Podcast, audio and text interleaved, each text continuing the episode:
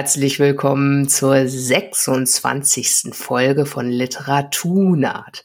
Heute geht es endlich um mich. 25 Folgen lang habe ich alles Mögliche, alle andere Leute befragt. Heute lasse ich mich befragen und dazu habe ich Nelo Locke eingeladen. Stell dich doch gern mal vor, Nelo. Hi, Yvonne, sehr schön hier sein zu können. Ich bin in der Science Fiction unterwegs als Bloggerin. Ich habe einen Blog unter glamourjunkies.de, wo ich mich um Science Fiction, Horror und alles, was ich sonst noch gern lese, kümmere und vor allem einen äh, Queer- und Feminismus-Schwerpunkt habe.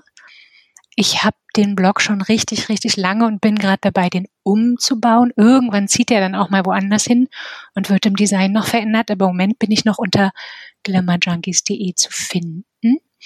Und ansonsten bin ich vor allem im Moment noch lesende Person und äh, genieße, was so in der Science Fiction passiert und finde voll schön, heute dich äh, über deine Geschichte ausfragen zu können. Ja, denn ich hatte mir das überlegt ja, Geschichten vorlesen zu lassen oder selber vorzulesen in diesem Podcast, um euch in den Genuss dieser Geschichten zu bringen und auch um den Geschichten ein größeres Publikum zu verschaffen, wenn ich das Gefühl habe, ich hätte gerne mehr Publikum für die Geschichten. Das gilt sowohl für Geschichten von anderen Menschen als auch manchmal für meine eigenen. So, und heute geht es tatsächlich um eine Geschichte von mir, Yeah. Der Spielplatz, genau, aus der Anthologie Jenseits der Traumgrenze von Marianne Labisch herausgegeben, gemeinsam mit Gerd Scherm im Verlag P Machinery. Und ich lese euch die Geschichte vor. Im Anschluss löchert mich Nelo dazu und ich lasse mich unglaublich gerne löchern. Wer redet nicht gerne stundenlang, naja, so lange werden wir schon nicht reden, über seine eigene Prosa. Viel Spaß bei der Lesung und beim anschließenden Interview.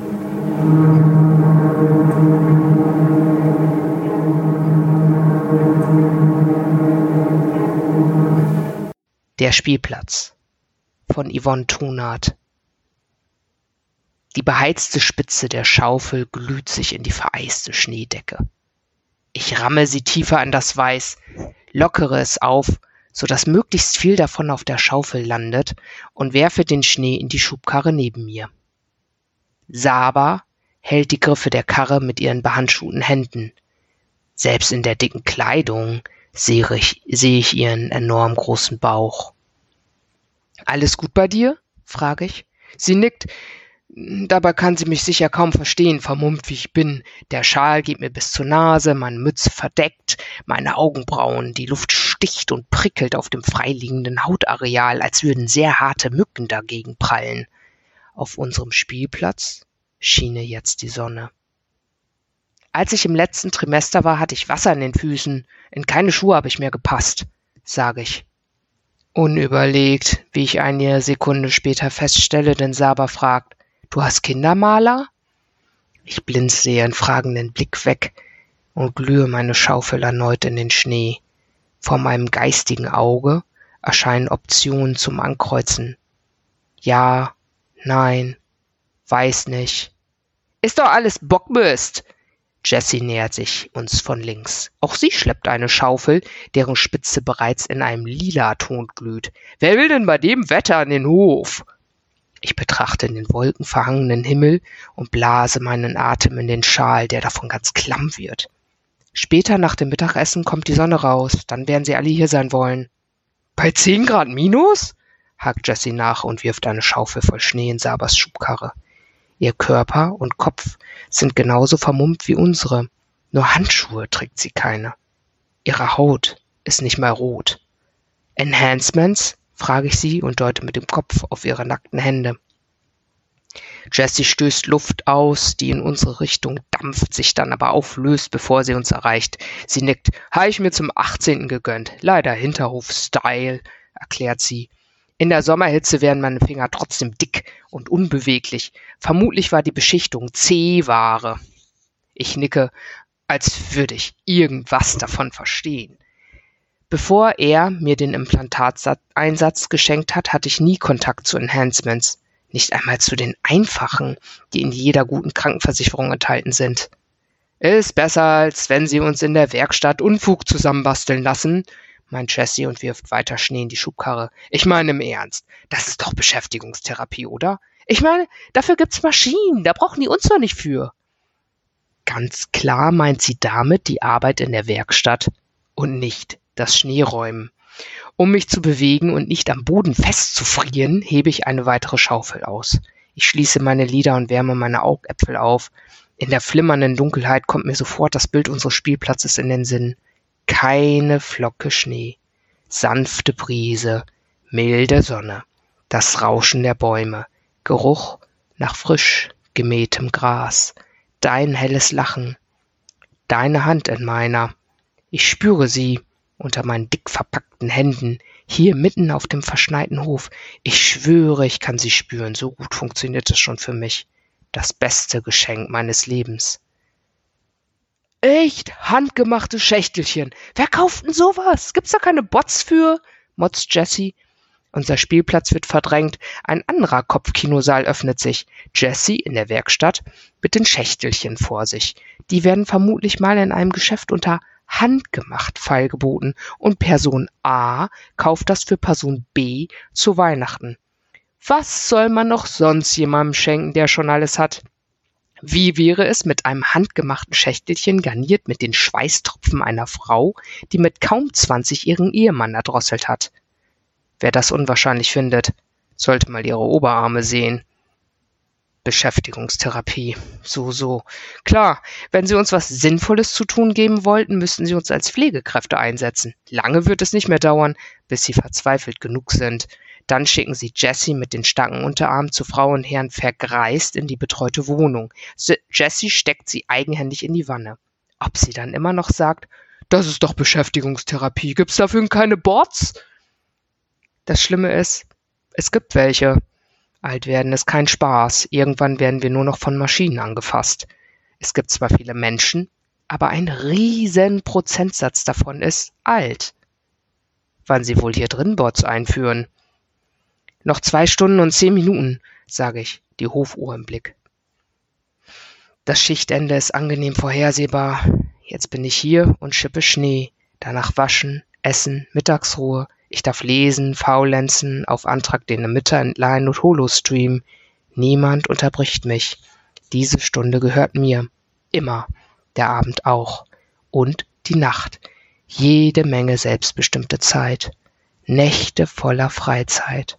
Manchmal wache ich erschrocken auf, der Wecker zeigt drei oder vier Uhr morgens und ich frage mich, wie lange ich ununterbrochen geschlafen habe.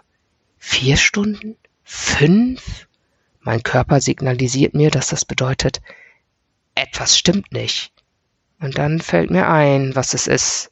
Es ist das gleiche, stimmt nicht wie gestern, nicht weniger schrecklich, aber auch kein Deut mehr. Du, du bist immer so nervtötend entspannt behauptet Jessie. Sie starrt mich mit ihren grünmetallischen Augen an. Die sind mir unheimlich. Saba behauptet, die Enhancements seien harmlos. Sie sieht dich nicht nackt. Sie kann auch nicht alles speichern. Sie sieht nur alles extrem scharf und hat eine irre Weitsicht. Das ist alles.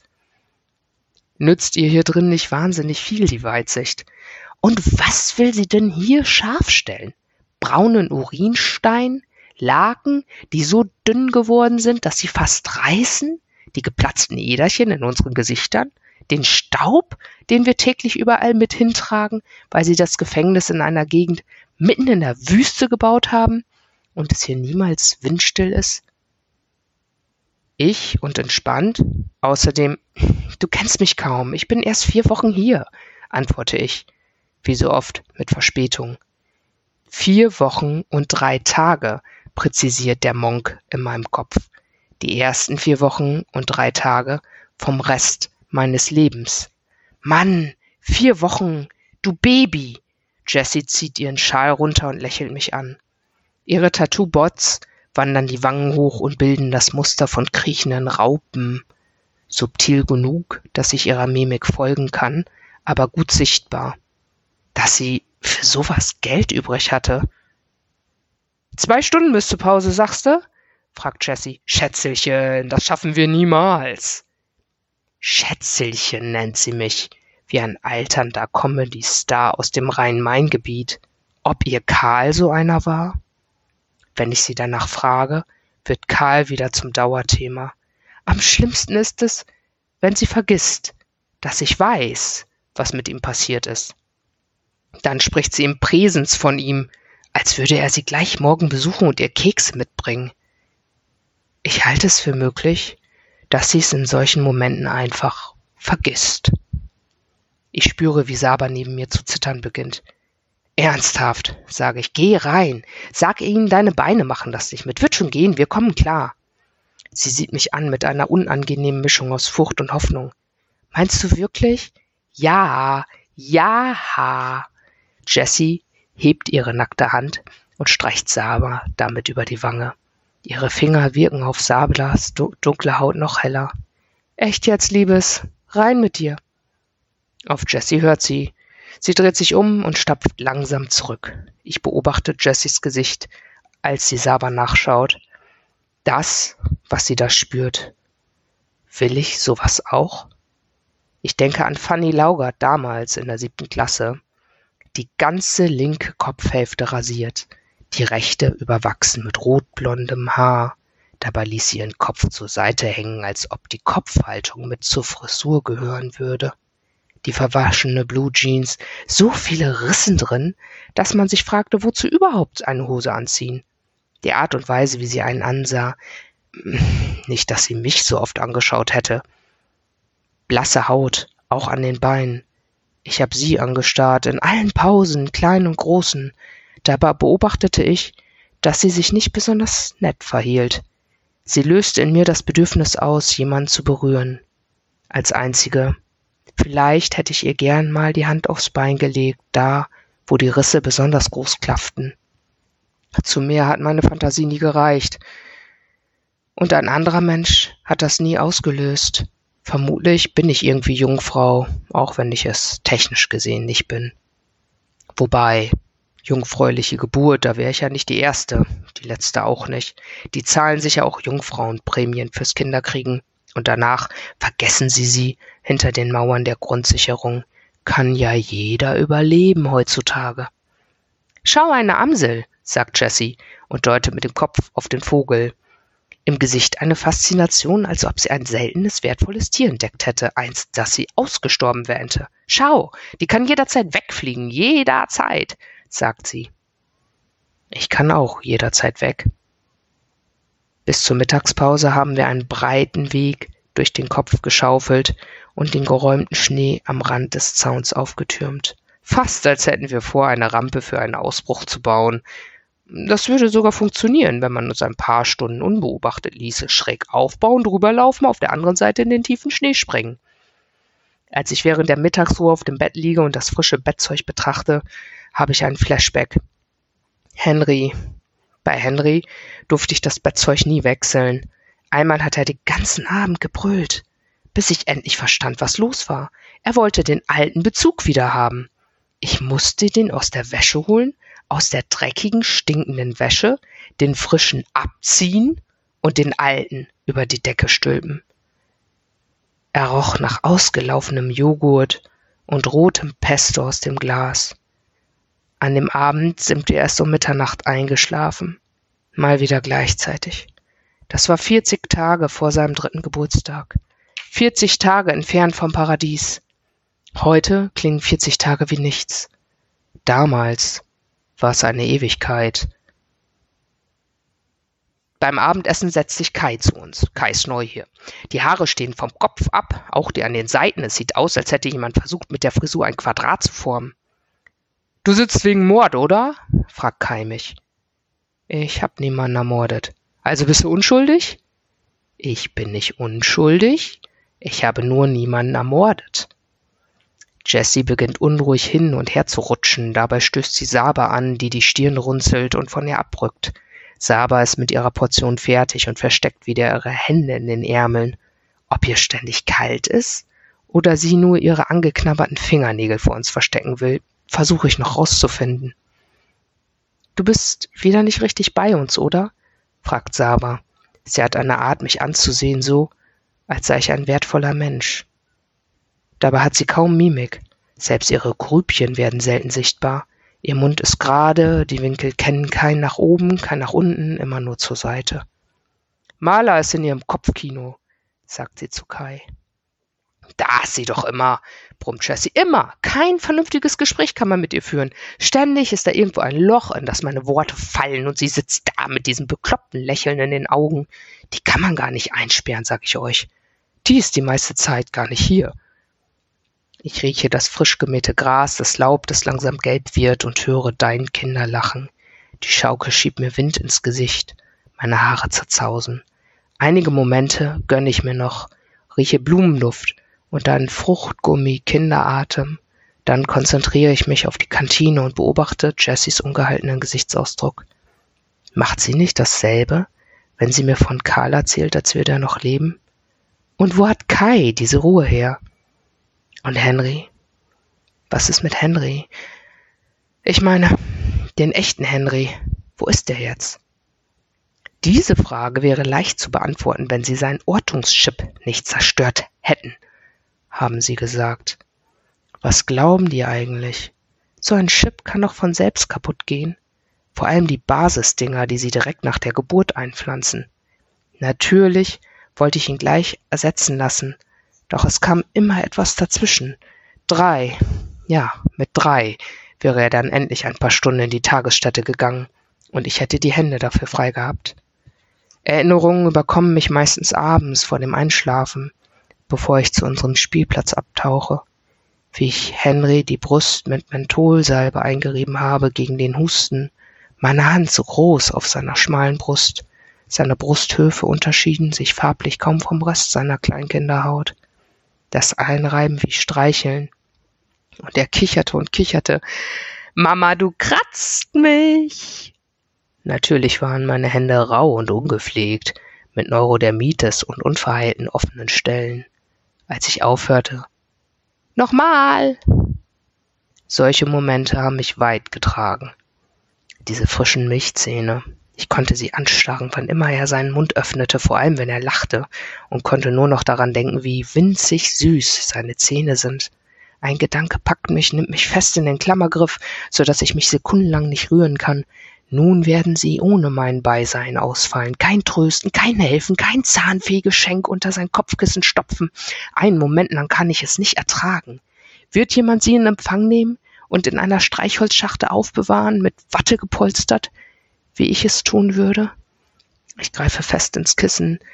Nun muss ich zu unserem Spielplatz. Jetzt. Ich muss deine Zähne beim Lachen sehen. Dort tobst du auf der Rutsche, ohne dass die Gefahr besteht, dass du dich zu Tode stürzt. Ich kann auf der Bank sitzen und mich entspannen, dir zusehen, wie du Sandtorten backst und sie danach verschmitzt zertrampelst. Alles gehört dir, keine anderen Kinder, die Wein hauen oder ihre Zähne fletschenden Mütter auf mich hetzen. Sogar schaukeln kannst du ja selbstständig wobei du es trotzdem genießt, wenn ich dir Anschwung gebe und ein glückliches Rufen hallt in mir wieder. Höher, noch höher, Mama. Und du hast auch ein Implantat? fragt Saba mich nach dem Frühstück am nächsten Tag.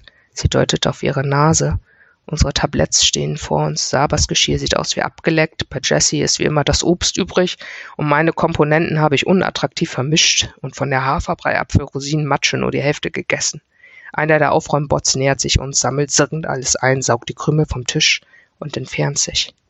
Ich hab eins, sagt Saba schnell. Hat mir der Vater gegeben, also sein Vater. Sie legt eine Hand auf ihren Bauch. Bei mir war es auch ein Vater, aber mein eigener. Du bist immer noch meine Tochter, hat er gesagt.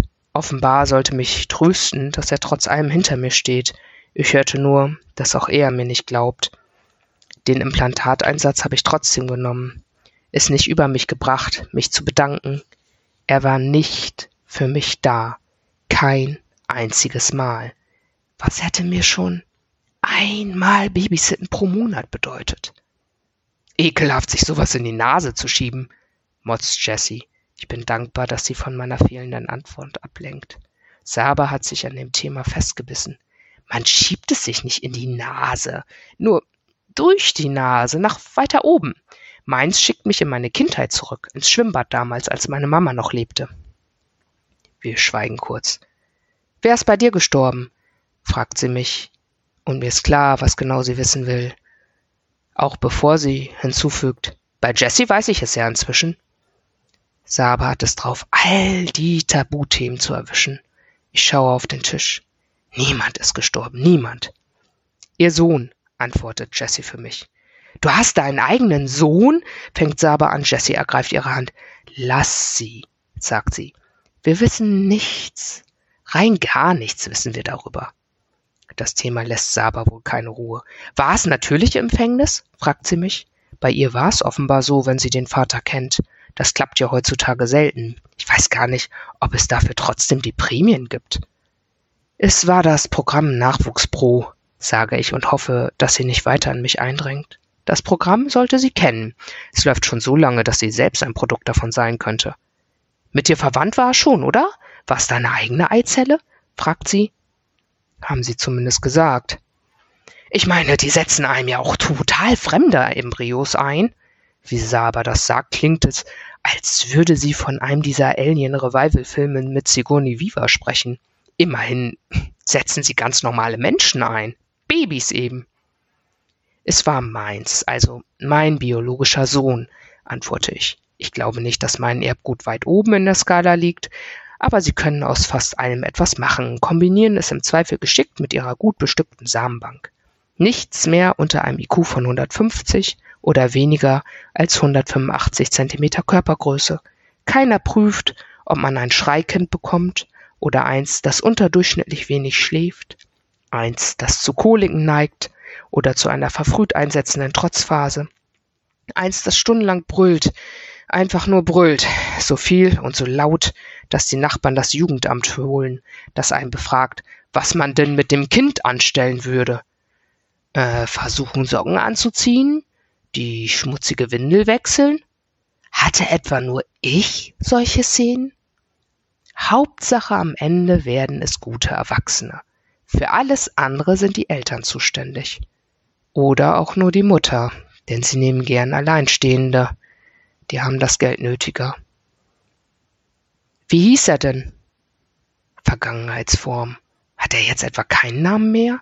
Ich habe schon zu viel gesagt. Wenn ich Saba sage, dass er nicht tot ist, wenn ich ihr sage, was wirklich passiert ist, was wird das ändern? Sie würde mir nicht, mir nicht glauben. Das hat bisher niemand getan, nicht mal Papa. Jessie sieht mich an, als würde sie mich immerhin nicht verurteilen, obwohl auch sie glaubt, ich hätte meinen Sohn getötet und seine Leiche wirklich gut versteckt. Ich weiß noch immer nicht, wer bei Saba gestorben ist und werde sie auch nicht fragen. Alle sind wegen eines Delikts ähnlicher Schwere hier, und da sie schwanger ist, muss es schwerwiegend gewesen sein, sonst hätten sie sie zumindest anfänglich woanders hingebracht. Dabei habe ich ihn nur kurz vor der Tür stehen lassen. Er saß sicher am Buggy, brüllend, und ich brauchte Stille. Ich ließ ihn stehen, ging hinein, verzog mich ins Schlafzimmer, was am weitesten weg von der Eingangstür war, und sah dort aus dem Fenster. Nur noch eine Minute, eine Minute mehr.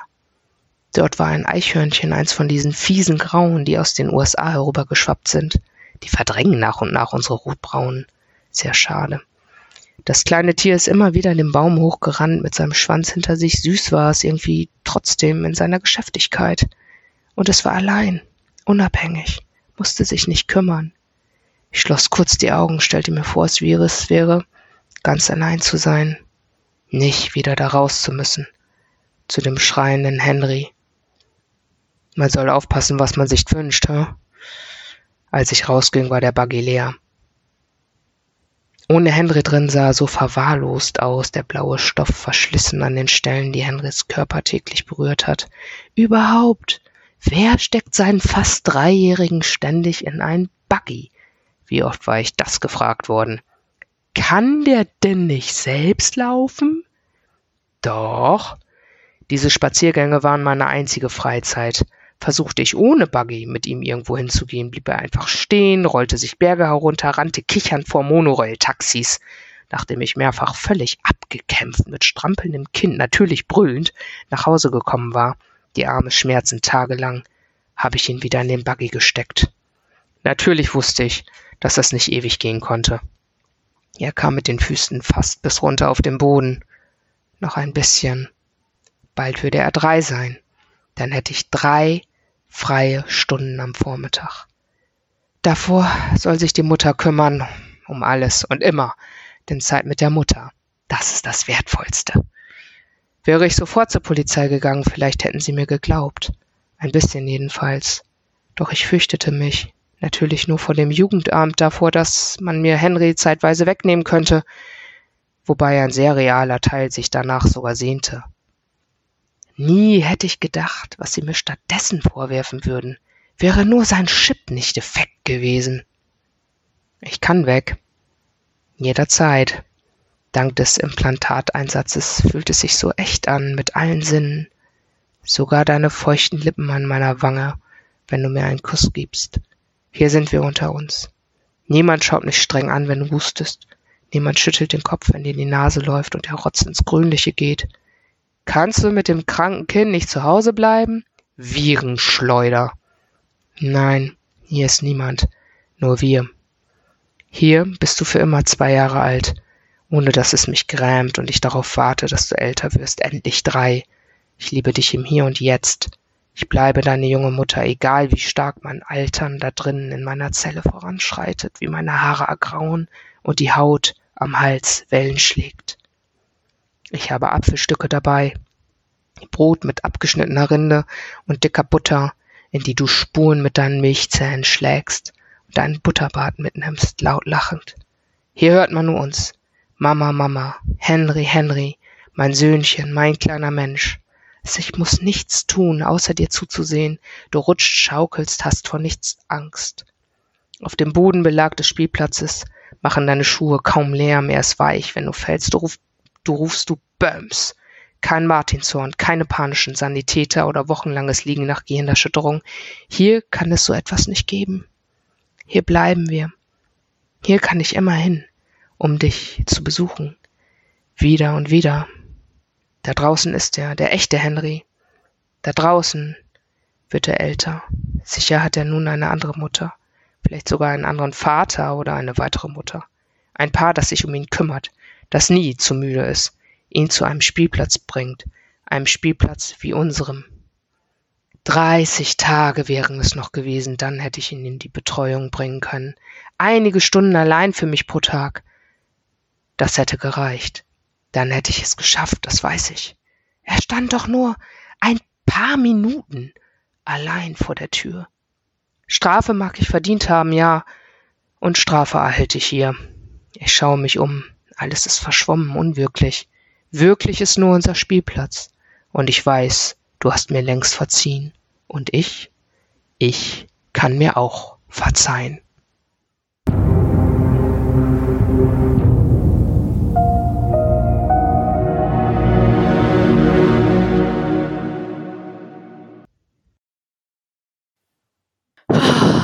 Genau, letzter Satz. Du hast mir längst verziehen und ich, ich kann mir auch verzeihen. Phew.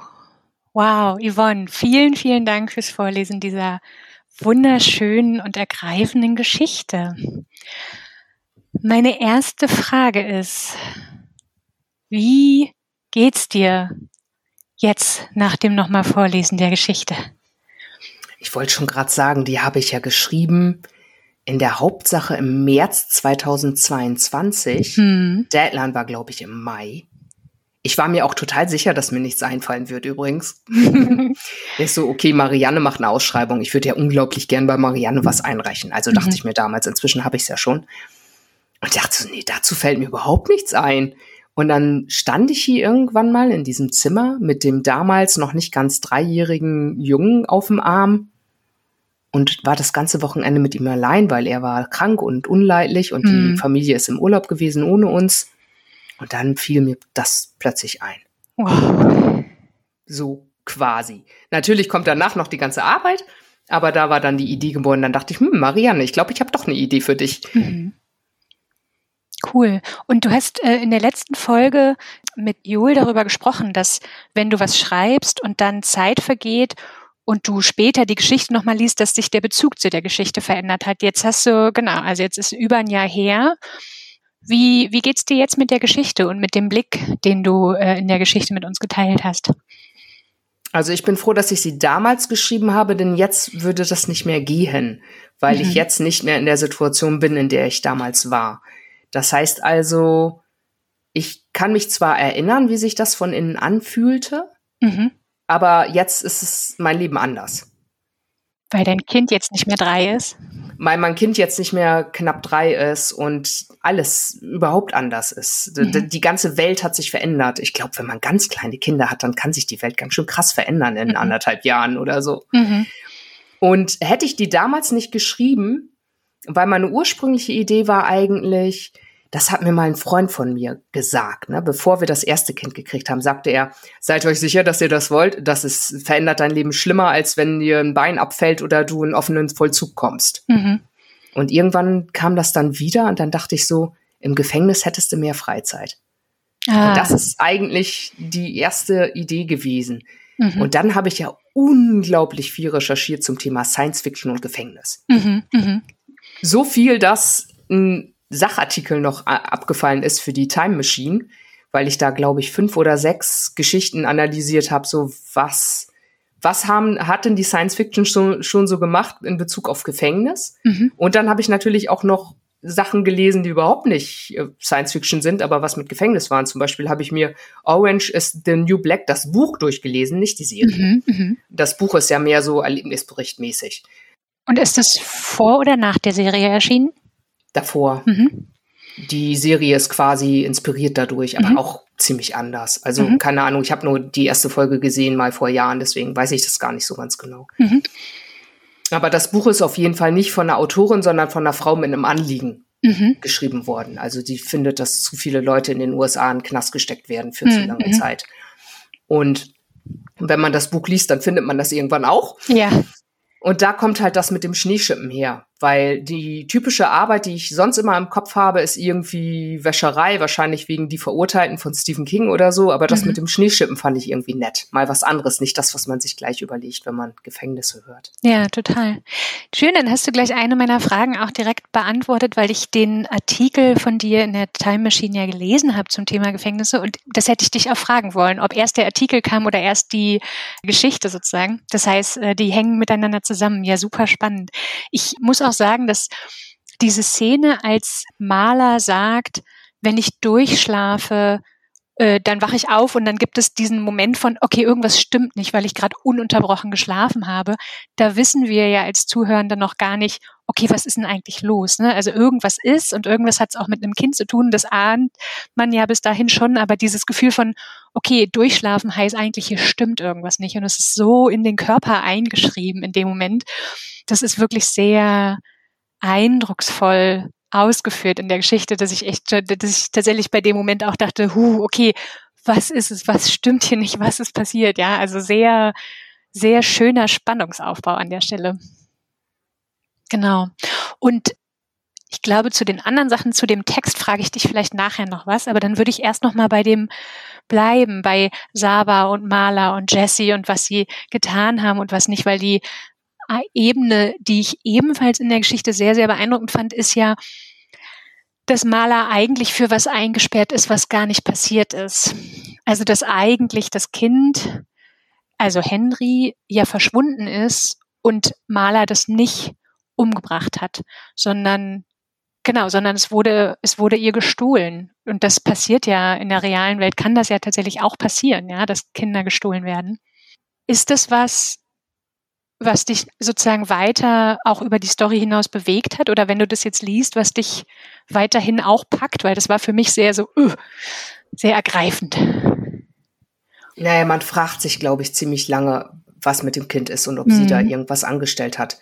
Sie, sie hat ja was angestellt, aber was anderes, was viel kleineres. Mhm. Also sie hat ja was angestellt, was wahrscheinlich viele Leute, die alleinerziehend mit einem sehr trotzigen Kind mal anstellt, gestellt haben oder anstellen würden, das einfach mal kurz irgendwo stehen lassen, den Raum verlassen. Eigentlich ist das ja sogar ein Tipp. Man soll ja genau. das Kind nicht anschreien oder so, sondern dann lieber den Raum verlassen. Ja. Aber natürlich sollte das vielleicht ein Raum sein, wo nicht einfach jemand hingehen kann und das Kind nehmen. Mhm. Äh, aber möglicherweise hat man in dem Moment halt nicht die Möglichkeit, darüber nachzudenken und das Ewigkeiten zu reflektieren. Ja. Das ist ja, wir hatten ja schon, ich hatte eben schon Stephen King, die Verurteilten erwähnt, der war ja auch eingesperrt wegen einem Verbrechen, das er nicht begangen hat. Und ihm hat ja niemand geglaubt, dass er es nicht begangen mhm. hat, sondern mhm. alle sind davon ausgegangen, er hat es getan. Mhm. Und er war der Meinung, dass er durchaus ein Verbrechen begangen hat, mhm. aber halt ein anderes. Mhm. Und irgendwann war er halt der Meinung, jetzt habe ich aber dafür genug gesessen. Und so ein bisschen ähnlich ist es ja hier auch. Sie findet ja auch, dass sie was angestellt hat aber irgendwann wird es auch Zeit sozusagen, okay, ich habe was angestellt, ich werde bestraft und jetzt wird es aber auch mal Zeit, dass ich mir verzeihe. Ja, das fand ich tatsächlich auch wirklich ein sehr eine sehr schöne Wendung am, am Ende, tatsächlich den Punkt zu haben, dass, dass sie sich verzeiht, das, was passiert ist, was sie nicht beeinflussen konnte und was ja auch tatsächlich nicht das ist, was sie gemacht hat, aber dass es Raum dafür gibt, dass sie sich verzeiht, weil das ist natürlich eine ganz schön krasse Nummer, das eigene Kind zu verlieren. In dem Fall auch noch, dass die Leute, die das Kind geklaut haben, ja, also die haben jetzt halt einfach ein Kind, völlig unbeheilig. Und dass du geschrieben hast, dass sie davon ausgeht, dass Henry ihr verzeiht. Ich meine, der ist jetzt in dem Fall, wenn sie erst 40 Ta vier Wochen da ist, dann ist der ja immer noch drei. Also, ne, der ist jetzt irgendwie gerade drei Jahre alt. Wer weiß, wie das für den ist, aber dass sie sich erlaubt, dass er ihr verzeihen kann. Das fand ich, fand ich schön. Fand ich schön, dass das Raum hatte in der Geschichte auf jeden Fall, weil das ist, ja, ist eine krasse Nummer. Also, zu wissen, dass sie da jetzt drin hängt. Und vor allem hast du ja gesagt, sie hängt da jetzt lebenslang drin, ne? Das hast du uns ja an einer Stelle mitgeteilt. Hm, ich heißt, glaube, die sitzen da alle, die sitzen alle lebenslänglich. Ja, genau. Ja. Das, äh, genau, was natürlich auch viel über das Gefängnis aussagt, ja, dass, dass davon ausgegangen wird, dass die Strafe so hoch sein muss, weil das ist ja das, was du in dem Artikel auch bei der Time Machine diskutiert hast, so die Frage von, okay, wie wird eigentlich Strafe gesehen oder nicht? Hm, ist es was, was durch deine Recherche sich verändert hat, dein Blick auf Strafen und dein Blick auf Gefängnis als Ort der Verwahrung? Jetzt in dem Fall, wo du den ja auch lebenslänglich gegeben hast? Nee. Ich habe tatsächlich durch die Recherche hat sich an der Grundidee und der Geschichte gar nicht mehr so viel verändert. Mhm. Weil ich hatte mir eigentlich mehr erhofft zum Thema Weltenbau. Was glaubt man, was in der Zukunft im Gefängnis los ist? Mhm. Gibt es da überhaupt noch menschliche Wächter, Leute, die irgendwie Wärter, die irgendwie aufpassen beim Essen oder die Zellen abschließen oder so. Und da war irgendwie nicht wirklich was zu holen. Mhm.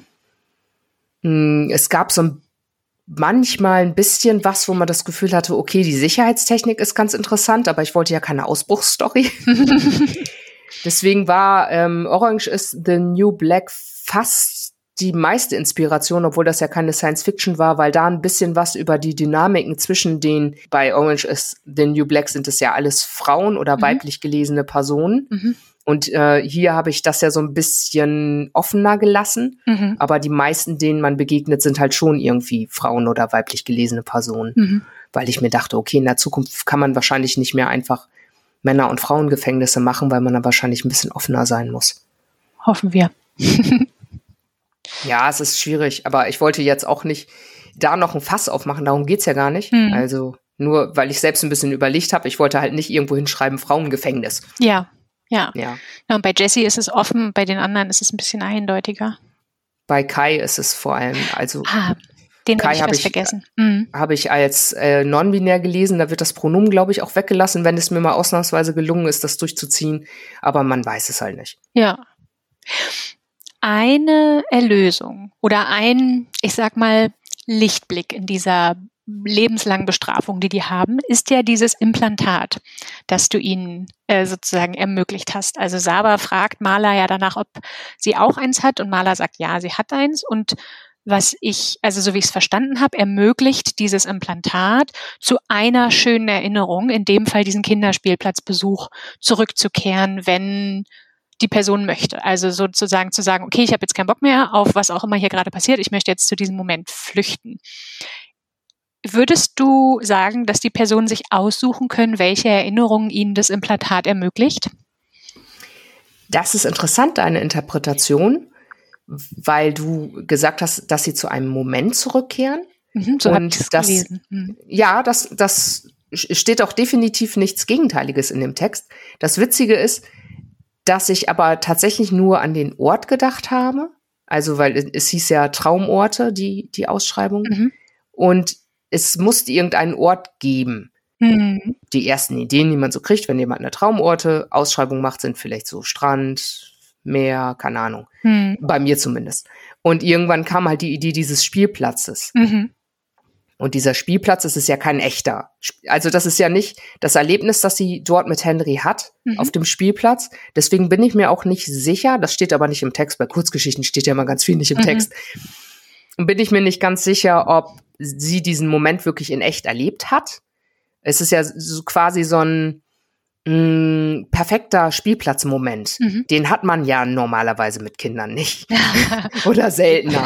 Die fallen dann hin, die, die hauen sich, die, die nehmen anderen die Schaufel weg. Mhm. Andere Eltern fangen an, einen zu nerven, einem Erziehungstipps zu geben. Dann steht irgendwo ein Buggy im Weg. Also man hat ja eigentlich nur Stress auf dem Spielplatz. Stimmt, das beschreibst du ja auch. Ja, ja, das ist ja so ein idealisierter Spielplatz. Also so einen Moment habe ich ja mit meinen Kindern auf dem Spielplatz noch nie erlebt.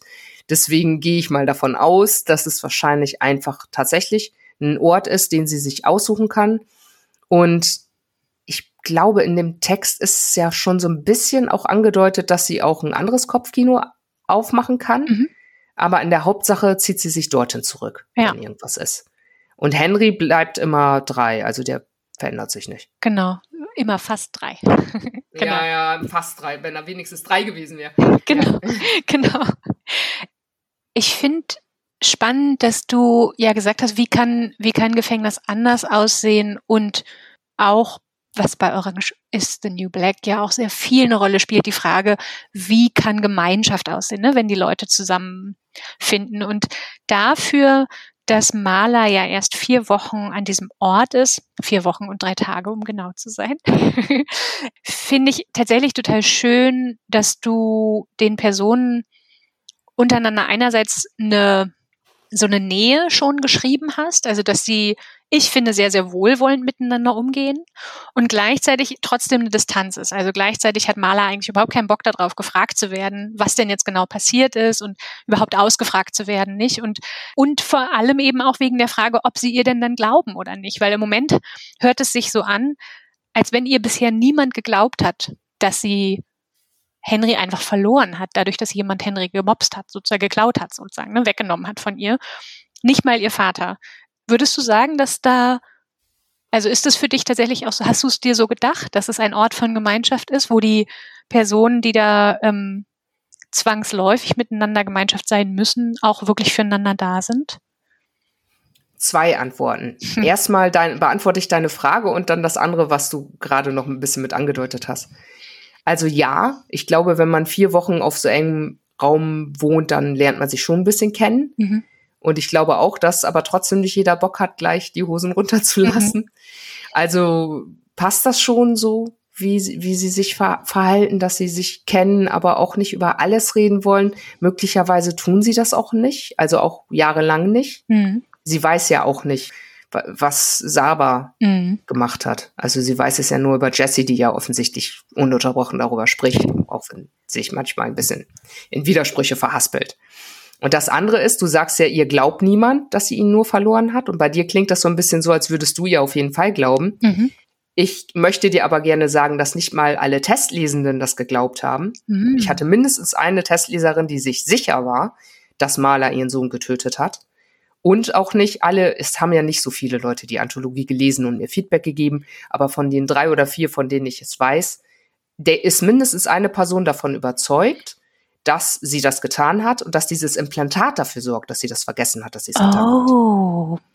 Das heißt also, spannend. ich bin auf deiner Seite, auch ich bin der Meinung, dass sie es nicht getan hat. Mhm.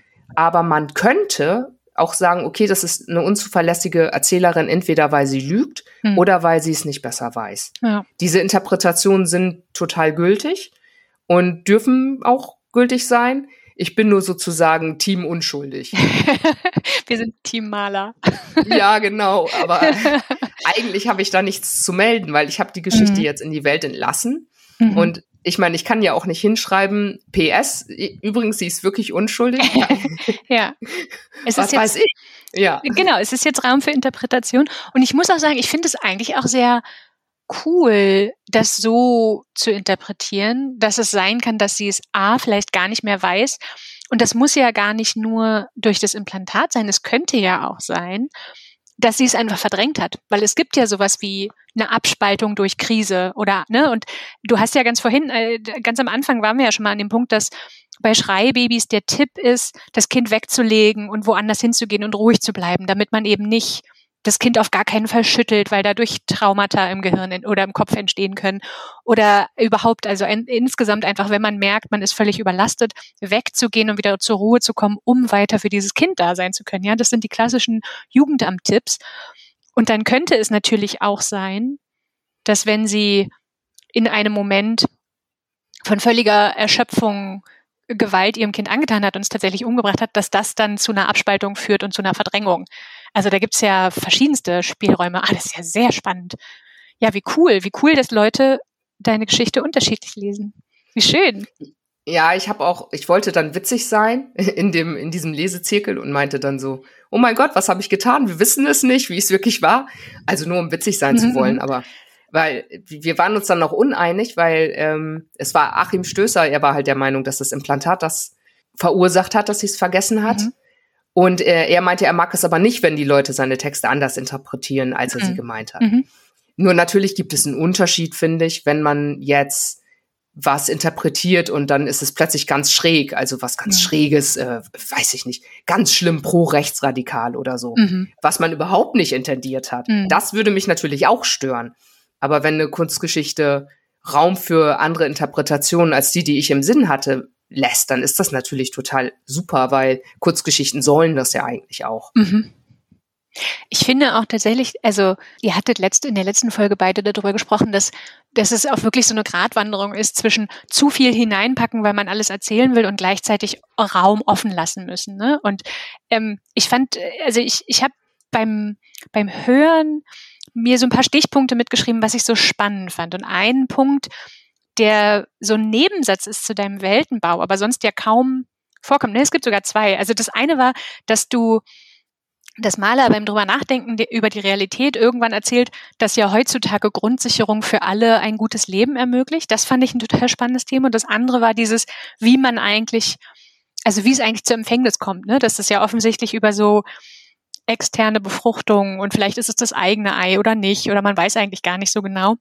Also, dass die Gesellschaft anscheinend einen, einen anderen Umgang mit Schwangerschaft hat, also dass junge, alleinerziehende, äh, alleinstehende Frauen Schwangerschaften bekommen und dafür Geld bekommen. Also es macht ja irgendwie so einen ganzen Welt, also so einen ganzen Gedankenraum auf von, okay, wie ist denn, also welche Funktion hat denn Schwangerschaft in dieser Gesellschaft?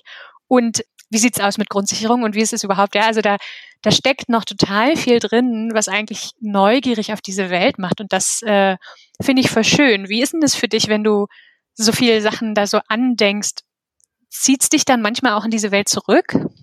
Das ist noch nicht passiert. Hm. Also ich habe ja einen Grund normalerweise, warum ich irgendeine Geschichte schreibe und irgendwas, was ich sagen will. Und ich habe auch heute gerade erst in der Umkleidekabine nach dem Sport über eine neue Geschichte nachgedacht, die so in meinem Kopf rumläuft und mir überlegt, so was so mein Thema ist dafür, also das, was ich eigentlich damit will. Mhm. Und habe dann gedacht, naja gut, okay, das, da soll es dann um Pflege von von kranken und alten Angehörigen gehen mhm. und dass es ja oft an, an Frauen hängen bleibt. Und dann dachte ich mir so, ja, naja, das mit der Kindererziehung und den Frauen, das habe ich ja schon geschrieben. Mhm. Das wäre ja diese Geschichte. Mhm.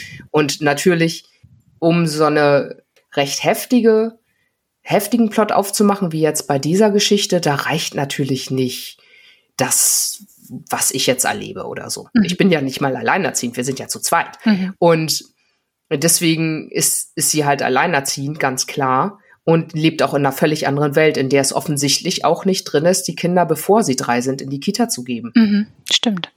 Ist einfach nicht vorgesehen. Ich habe mir das einfach, ich habe es einfach nur übertrieben, die mhm. Situation, in der viele Mütter oder auch Väter heutzutage sind. Mhm. Ja, schön. Ja, eigentlich geht's ja bei Science Fiction nie um die Zukunft. Es geht ja immer um jetzt. Genau, es ist, es ist die Folie, vor der wir das jetzt diskutieren. Genau. Ja, ja, wir haben dann nur coole, fantastische Möglichkeiten und das ist das Geniale an Science Fiction.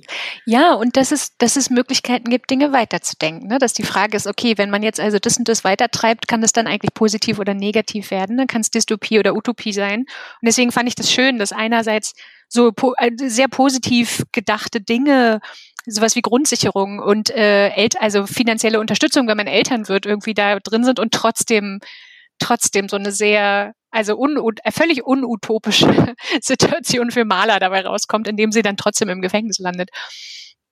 Genau, ja, super schön. Ich würde dich, äh, ich würde so ein bisschen von der Geschichte gerade wegkommen und dich noch andere Sachen fragen wollen. Gibt's noch was, was du uns noch zu der Geschichte sagen möchtest? Nein, sonst erklären wir sie auch nachher zu Tode. Also ruhig. ja, ich wollte dich nämlich fragen, also jetzt ist es ja die dritte Folge des neuen ähm, Podcast Seitenarms äh, Kurzgeschichten vorlesen, äh, für, für den ich dich ja auch ein bisschen angestachelt habe. Und ich bin total froh, dass du das so aufgegriffen hast und dass jetzt schon drei Folgen entstanden sind. Und ich würde sagen, also ich würde sagen, dass dein Konzept AutorInnen äh, ihre Kurzgeschichten vorlesen zu lassen und dann mit ihnen darüber ins Gespräch zu kommen, total hervorragend ist. Also mir haben die ersten zwei Folgen sehr gut gefallen und auch unser, unsere heutige Folge gefällt mir äh, bisher außerordentlich gut. Und ich will gerne fragen, wie siehst du das? Wie geht's dir jetzt mit Folge drei und dem äh, Experiment, mal was Neues im Podcast auszuprobieren? Ich habe ja gesagt, ich würde das eben gerne für Geschichten machen, von denen ich das Gefühl habe, sie haben noch nicht so viel Feedback bekommen. Mhm. Und ich bin mir jetzt nicht ganz so sicher, also Achim hat ja jetzt schon, keine Ahnung, mehr als 60 Downloads. Ob er jetzt wirklich zwingend deswegen mehr Feedback kriegt. Also ja, ich habe ihm auch ganz viel Feedback weitergeleitet, was so über soziale Medien gekommen ist. Ob er jetzt selber direkt welches kriegt, weiß ich nicht. Mhm. Mm, bei Joel ist es noch ein bisschen frisch. Da kann ich das noch nicht so richtig sagen ich wollte die Geschichten ja auch bekannter machen. Mhm. Auch für, für den Kurt-Laswitz-Preis, weil ich das Gefühl habe, so, hm, naja, wenn das in einer Anthologie erscheint, die jetzt nicht rein Science Fiction ist, dann lesen das vielleicht sonst nicht genug Leute. Mhm. Und ich, KLP hin oder her, eine größere Bühne für gute Geschichten ist immer gut. Auf jeden Fall. Genau. Und ja, weiß ich nicht. Ich habe jetzt schon vier weitere Zusagen mhm. von anderen Menschen, von Geschichten, die mir gut gefallen haben die jetzt bald kommen. Also die vier Folgen mache ich definitiv noch. Mhm. Und dann äh, sehen wir weiter. So, dann hätten wir auf jeden Fall mindestens sieben Geschichten in diesem Jahr, bei denen ich der Meinung bin, dass ich ihnen eine etwas größere Bühne äh, über die Zielgruppe der Anthologie hinaus habe bieten können, unter anderem mir selber, was ich dann aber auch okay finde. Total. Es ist ja, wie du, wie du so schön gesagt hast, es ist ja dein Podcast. Richtig, und ich mache ihn die ganze Zeit für, für andere. Also für, für Sachen, für die ich mich interessiere, bei denen ich der Meinung bin, hey, ähm, davon solltet ihr hören, davon ja. solltet ihr erfahren. Und jetzt fand ich halt, ihr solltet von meiner Geschichte erfahren. Und ich stimme dir da absolut zu. Ich finde, es ist eine wirklich, wirklich schön gewordene Kurzgeschichte. Die hat mir sehr gut gefallen. Cool, das heißt, vier bis fünf stehen schon in den Startlöchern. Und hast du auch da, also jetzt bei dieser Anthologie, bei Jenseits der Traumgrenze, hattet ihr ja äh, alle gesagt, ja, es würde wäre irgendwie wünschenswert, wenn die mehr Aufmerksamkeit bekämen und im Moment scheint es noch nicht so der Fall zu sein. Und bei den Geschichten, die du jetzt ausgewählt hast, also auf die wir uns jetzt freuen können, hast du da auch geguckt, okay, welche Anthologien äh, versinken gerade so ein bisschen in der Aufmerksamkeit von dem, was du so mitbekommst? Oder hast du eher geguckt, hey, die Kurzgeschichten möchte ich gern pushen und äh, hast so ein bisschen mehr nach Vorliebe geschaut? Also wie rum war der Auswahlweg? Beides, aber ich würde sagen, dass die Publikationen nicht ganz so nebengleisig gefahren sind wie jenseits der Traumgrenze. Das mhm. war schon so, dass ich da dachte, naja gut, das haben jetzt irgendwie drei, vier Leute, das haben natürlich mehr als drei, vier Leute, ja. aber die darüber gesprochen haben. Und jetzt habe ich aus den Klimazukünften schon eine Person eingeladen, bei zwei anderen überlege ich noch, ob ich sie einlade, weil da mindestens drei, wenn nicht sogar vier geniale Geschichten drin sind. Den Markus Hammerschmidt, von dem habe ich schon eine Zusage bei Ferne Horizonte, das ist auch von Hirnkost, da gibt's auch einen Lesezirkel dazu. Da sind wir, glaube ich, inzwischen sogar zu viert. Mhm. Aber das ist jetzt halt auch noch nicht. Ne? Bei der Exodus, weiß ich nicht, fühlt es sich manchmal so an, als wären es zehn Leute oder so, die da reden. Und plus dann die ganzen Rezensionen. Mhm. Da habe ich den Dieter Korger eingeladen, der hat mir auch zugesagt. Dann habe ich eine Kurzgeschichte aus den Queerwelten von Melanie Vogeltanz. Mhm. Aus der Ausgabe 10 jetzt gerade? Genau, und mhm. da überlegen wir, eine szenische Lesung zu machen, weil das zwei Perspektiven sind. Mhm. Das sind äh, zwei weiblich gelesene Personen. Die können dann vielleicht von zwei weiblich gelesenen Personen gelesen werden. Ja. Jetzt haben alle einen Knoten im Gehirn, oder?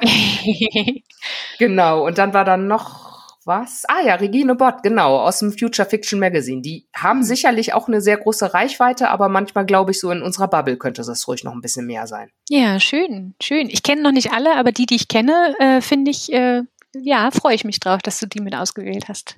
Cool. Ja, ich bin auch schon ganz aufgeregt. Ich habe dann bei Dieter, habe ich dann auch gefragt, so, Dieter, kannst du gut lesen? Und er so, ich weiß genau, warum du mich das jetzt fragst. Weil er kannte die, dieses Projekt schon. Mhm. Ja, super schön. Voll gut. Eine Frage noch für die, die es nicht wissen, also inklusive mir. Äh, was ist ein Lesezirkel und wie findet ihr euch zusammen? Das ist im Moment immer im SF-Netzwerk, also im SF-Forum. Und bei den Exodus-Lesezirkel, den hatte der Uwe Post gestartet und der ist sehr schick. Also, ne? sci-fi-net.org, da sind die Lesezirkel immer. Wir können das auch in die Show Notes packen. Mhm. Und der Lesezirkel zu ferne Horizonte, also vier oder fünf Leute sind wir. Mhm. Ja, genau. Und äh, da lesen wir dann die Kurzgeschichten, entweder alle oder die meisten und reden darüber. Manchmal kommt mal ein Autor vorbei und macht mit oder beschwert sich, dass seine Geschichte nicht so gut aufgenommen wird, wie er das gerne hätte und verreist dann eine andere und haut dann wieder ab oder so. Aber die, die meiste Zeit nicht. Also es sind jetzt tatsächlich durch Exodus schon zwei, na eigentlich drei neue Autoren dazugekommen, die jetzt äh, auch die anderen Geschichten besprechen. Das ist schon ziemlich cool. Also das ist ein sehr erfolgreicher Lesezirkel von der Exodus. Finde ich wirklich gut. Schön. Und ist es eine, also es ist sozusagen einerseits eine feste Gruppe, aber wie ich jetzt rausgehört habe, man kann auch dazukommen, wenn man Lust hat. Es ist keine feste Gruppe, nein. Ah ja, okay bei den freien, beim freien Lesezirkel ist es so, es gibt auch feste Lesezirkel, da wird vorher abgestimmt und so, und da finden sich mindestens drei Leute, die was lesen. Da kann man aber auch dazu kommen, mhm. auch wenn man nicht mit abgestimmt hat. Das ist egal. Das passiert nur nicht so oft. Aber bei den freien Lesezirkeln, da kann je, jede Person dazu kommen, die Bock hat. Also absolut. Ja, super schön. Genau, wir hatten zu unserer eigenen Anthologie auch einen Lesezirkel, der richtig lange ging da habe ich dann auch immer die Rezensionen verlinkt. Da habe ich dann selber halt nicht über die Geschichten gesprochen, weil ich ja, das war ja, da war ich ja Herausgeberin. Also es mhm. ist ein bisschen blöd, wenn man dann die Geschichten selbst bespricht. Stimmt, du könntest voreingenommen gewesen sein. ich habe irgendwann, glaube ich, meine drei Highlights auf meinem Blog besprochen, weil bei meinem Blog denke ich immer so, okay, das ist mein Blog, ich mache, was ich will. Mhm. Das war aber viel später, also Monate nach, nachdem die Anthologie rausgekommen ist. Okay, cool. Ja, vielen Dank. Also genau, ver, ver, verlinken in den Show Notes finde ich eine total gute Idee, weil vielleicht äh, finden sich da jetzt ja auch noch ein paar Leute, die Bock drauf haben, gemeinsam Sachen zu lesen. Und auch dadurch würde sich natürlich Leserinnenschaft nochmal verbreitern, was ja ein Ziel ist. Es gibt ja auch einen Thread für Jenseits der Traumgrenze, wo sich ja drei Leute zu den Geschichten schon geäußert haben. Ja, super, super. Ja, vielleicht. Ja, das packen wir in die Show Notes. Genau, vielleicht wären es jetzt ein paar mehr. Also Yvonne, ich würde auf jeden Fall sagen, vielen, vielen Dank, äh, dass du äh, diese Idee, Kurzgeschichten äh, sozusagen gezielt mehr zu bewerben, aufgegriffen hast und direkt hier in diesem Podcast so wunderschön umgesetzt hast und dass es jetzt sogar noch weitergeht. Ich freue mich da sehr drüber und würde sagen, vielen, vielen Dank, dass du uns deine Geschichte vorgelesen hast. Es war eine Freude und ich interview dich gerne an anderer Stelle auch mal wieder und gebe dir jetzt noch äh, das letzte Wort. Ja, vielen Dank für die Inspiration. Und danke, dass du mir geholfen hast. Ich hätte mich ungern mit mir selbst unterhalten. Gern. Okay, dann äh, vielen Dank.